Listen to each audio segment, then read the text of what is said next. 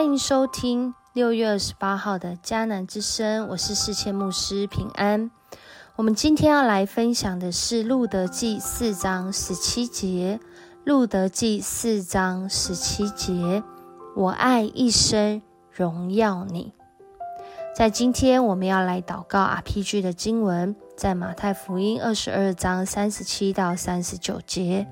耶稣对他说：“你要尽心、尽性、尽意爱主你的神，这是诫命中的第一，且是最大的。其次也相仿，就是要爱人如己。什么是我们要遵守的诫命？什么是上帝的心意呢？上帝的心意是要我们尽心、尽性、尽意来爱主。”来跟随他，来相信他，来依靠他。接着下来，在这样的一个实现里，就是我们会彼此相爱。在路德记里面，让我们看见很美的画面，不在于人丰盛的时候，在高处的时候彼此相爱，更是在于人在那困难当中，仍然愿意彼此相爱。彼此牺牲，上帝让这两位依靠他、爱他、相信他的妇人拿尔米还有路德，在今天真的是欢呼收割。邻舍的妇人说：“拿尔米得孩子了，就给孩子起名叫俄贝德。这俄贝德是耶西的父，耶西是大卫的父。”俄贝德的出生，让拿俄米和路德恢复了名分。他们不再被看为是多余的、剩余的，而是被高升的、被翻转的、被上帝赐福的。从俄贝德的名字意思，其实我们就能略知一二，因为俄贝德这个意思在原文里面。就是指服侍或是敬拜的意思。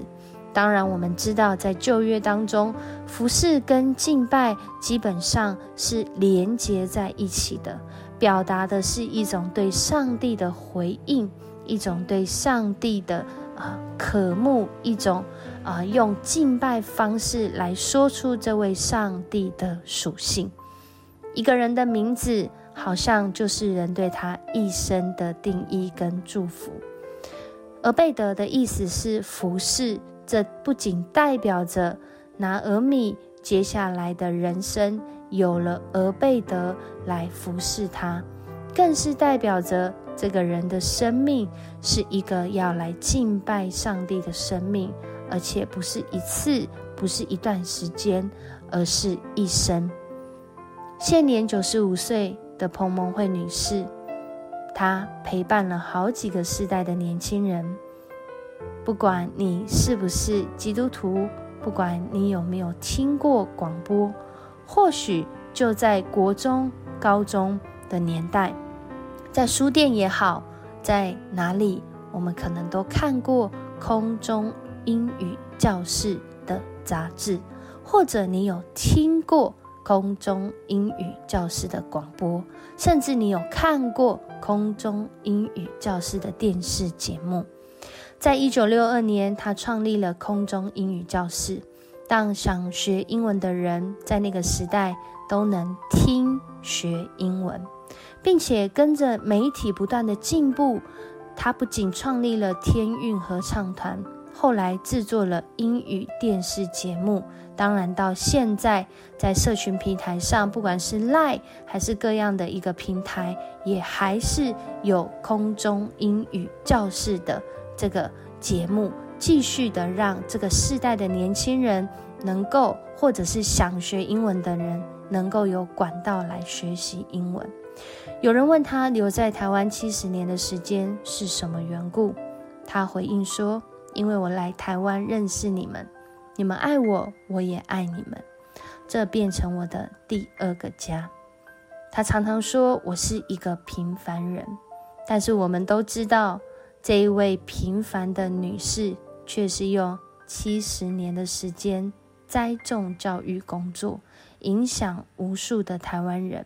如今仍然坐在人的需要上，而且他说：“我没有要退休，因为他很清楚知道，他一生是被上帝呼召拣选。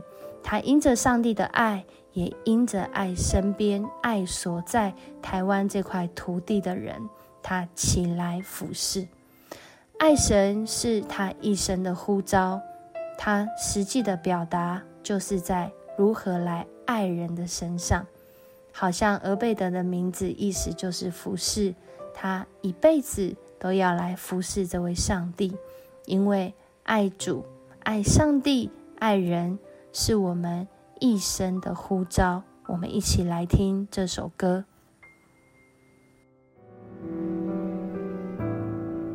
生命每个部分，你来掌管；心灵最深之处，你来浇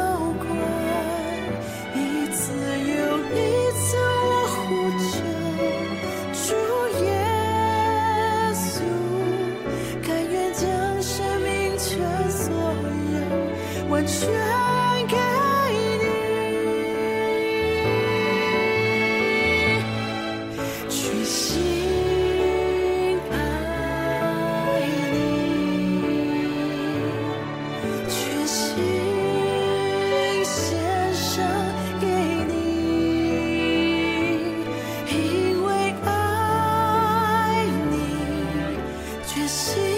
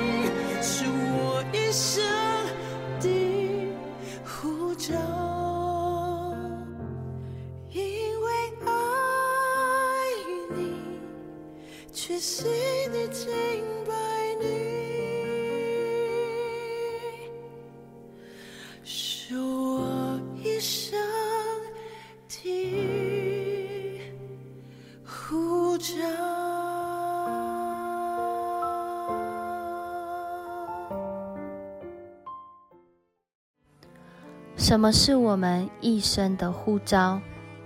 什么是我们一生尽心尽意、没有怀疑、持续的目标？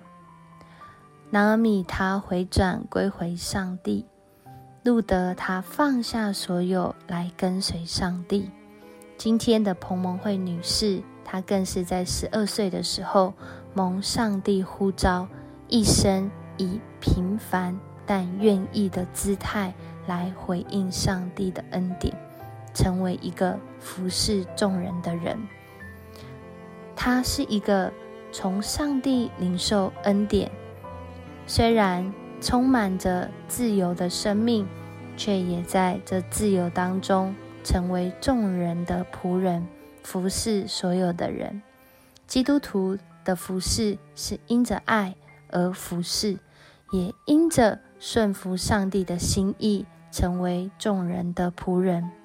在今天的这个世代，我们因着上帝的恩典，也愿意像彭蒙慧女士，像我们所知道这些令人敬重的服侍者，愿意坐在人的需要上吗？